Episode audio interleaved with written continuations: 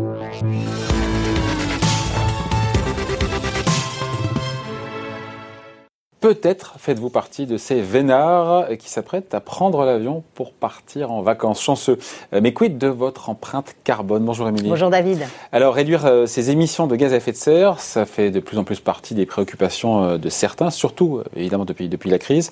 Et ce que vous nous dites, c'est qu'on peut voler écolo aujourd'hui vraiment? Alors je ne viens pas vous parler de l'avion à hydrogène qui, je vous le rappelle, n'émet pas un gramme de gaz à effet de serre. Mais bon, les premiers avions voilà, ne décolleront pas avant 2035.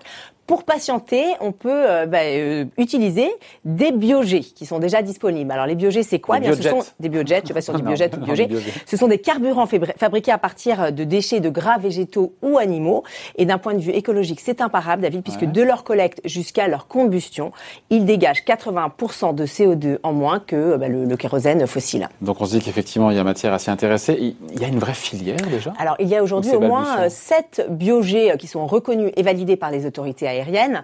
Et euh, la filière la plus mature, c'est celle de l'hydrotraitement qui est d'ailleurs déjà utilisé à l'échelle industrielle. Alors cet hydrotraitement, il est fabriqué à partir d'huile végétale et de gras animal, on en a parlé. Alors le point important, c'est que c'est toujours de la récup, David, parce que l'aéronautique refuse d'utiliser euh, des produits qui servent à l'alimentation humaine. Donc ils vont par exemple utiliser eh bien euh, l'huile de cuisson usagée euh, récupérée dans les restaurants. Bon, on, se dit qu'évidemment ça vaut le coup, Émilie, mais ça fait un petit peu science-fiction quand même. Alors non, c'est pas du tout de la, la science-fiction. David, figurez-vous que depuis 2011, eh bien 250 000 vols ont été effectués avec du carburant durable. Euh, ce qui est bien, c'est qu'il n'y a pas besoin de modifier euh, l'avion, son moteur. En fait, le, biocarburant euh, s'intègre parfaitement dans les appareils existants et c'est safe. Il n'y a aucun impact sur la sécurité du vol, c'est ce que nous dit Airbus. comme je vous le disais, cette sorte de biocarburant ont été validés par les autorités aériennes et ces, et ces biojets, eh bien, ils présentent toutes les garanties techniques pour supporter les plus dures conditions des vols commerciaux. Bon, on se dit que sur le papier, évidemment, c'est génial. Qu'est-ce qu'on attend pour accélérer là? Alors ils sont techniquement disponibles, ces biogènes, mais ils sont très peu utilisés aujourd'hui. Hein. Ils représentent à peine 0,1% du kérosène utilisé. Pourquoi? Eh Bien parce que ça coûte cher, évidemment. Ah. Ça coûte entre 3 et 6 fois plus cher que le carburant fossile. Je vous donne un exemple. Euh, un aller-retour Paris-New York.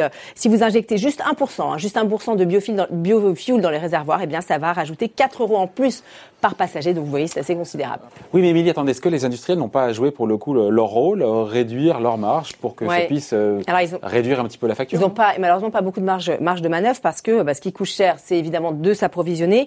C'est pas du tout simple de récolter de l'huile, de l'huile usagée, hein, même si on met à contribution euh, les, les restaurateurs et, les, et les particuliers. Il en faut une quantité vraiment énorme, donc ça devient compliqué. D'autant qu'en plus les restaurants sont fermés en ce moment, donc euh, vraiment très compliqué. Euh, quel rôle pour le coup Qu'est-ce que peut faire l'État dans cette affaire Oui, c'est peut-être l'État effectivement qui a un rôle. Vu l'enjeu, on se dit mm. que ça vaut le coup, non? Alors justement, les choses ont commencé à bouger. Figurez-vous que dans le projet, de budget pour 2021, euh, le Parlement est en train de prévoir une obligation de 1% euh, de biogé euh, en 2022 pour tous les avions qui se ravitaillent en France.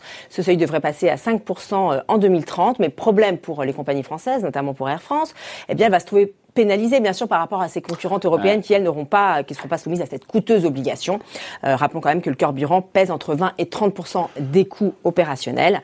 Donc il faudrait finalement que toutes les compagnies jouent, le jeu et qu'il y ait une, vraie harmonisation au niveau européen, mais pour l'instant ah, euh, c'est pas le cas. C'est pas c'est pas fait. Donc il faut pas trop compter pour l'instant sur les États. Au final, euh, si on veut avancer, in fine, ce sera le, bah, consommateur euh, eh qui a payé l'addition. Bah, comme dans tous les secteurs, finalement, la transition écologique elle a un coût et c'est souvent pour le consommateur. Et c'est d'ailleurs ce que rappelait Patrick Pouyanné, le PDG de Total, euh, qui lui-même très investi dans les biogés, notamment avec sa raffinerie de Grand Puy en Seine-et-Marne, qui vient d'être reconvertie dans le biocarburant justement pour alimenter les aéroports franciliens. 500 euh, millions d'euros ont été injectés dans, dans cette reconversion. Puis de toute façon, David, comme je vous disais, ces biogets, euh, c'est pour patienter en attendant le fameux avion à hydrogène avec toutes ses promesses donc pour la planète en 2035. Dans le meilleur des cas, 2035. Merci beaucoup, Émilie. Bonne journée. Bye.